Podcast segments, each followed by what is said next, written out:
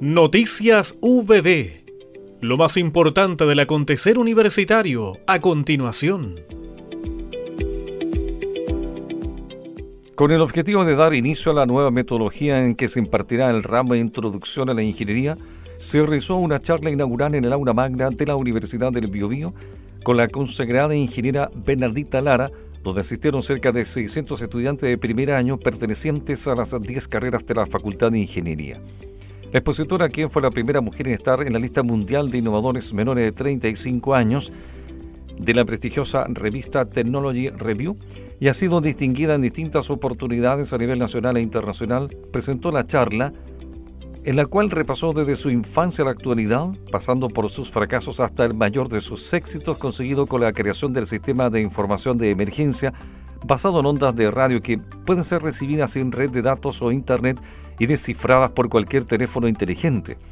A lo largo de casi una hora, los y las estudiantes escucharon a Barbarita Lara, quien sigue la filosofía del aprender haciendo y que narra que descubrió su pasión por solucionar problemas al desarmar y armar un computador a la temprana edad de 8 años. Desde ahí la vida le presentó diversos desafíos que logró surtir con éxito gracias a sus habilidades de hacker autodidacta. La maternidad, la familia, la educación y la inserción de las mujeres en el STEAM fue otra de las temáticas que la charlista tocó a lo largo de su ponencia.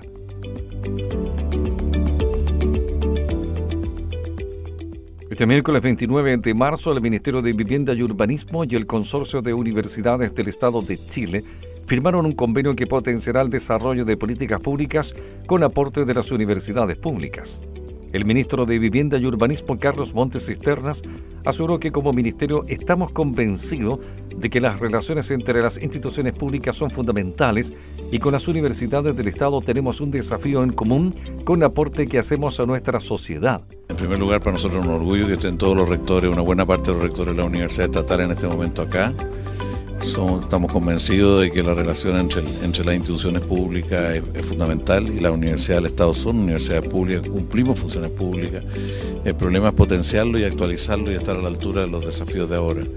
¿De qué manera va a beneficiar al país? Me preguntaría en primer lugar. Yo creo que esto debería llevarnos a recrear nuestro enfoque, nuestra, tener más conocimiento y tener mejor formación para recrear el enfoque de muchos temas. O sea, no es un tema, no es un tiempo de puramente repetir lo que se hacía antes. Es un tiempo que requiere mucha capacidad de, asumir las nuevas realidades y ser capaz de adaptarse a ellas. Respecto a, las posibilidades que aquí a los estudiantes se les presenten de práctica y de, de temas de investigación y todo eso lo vamos a ir construyendo, es parte de los temas del convenio.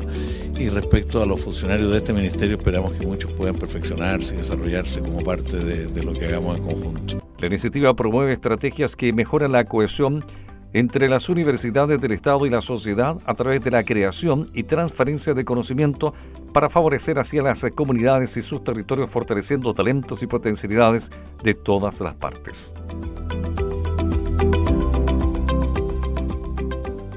Académicos UPB lideran proyecto Fondesit en torno a matemáticas y culturas. La propuesta fue adjudicada en el concurso Fondesit regular 2023 por el doctor Miguel Frid Carrillo de la Facultad de Educación y Humanidades.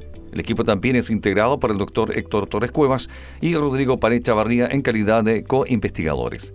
La Agencia Nacional de Investigaciones y Desarrollo financiará el proyecto Diversidad Cultural en el Aula de Matemáticas, un análisis desde la etnomatemática y sus juegos de lenguaje que busca impactar en la formación de profesores de matemáticas de educación media y básica en universidades del centro sur del país. Las nuevas bases curriculares plantean grandes desafíos para los profesores en formación, siendo una de las principales competencias el reconocer y poner en valor las diferentes culturas que coexisten en las comunidades educativas. Hemos presentado Noticias VB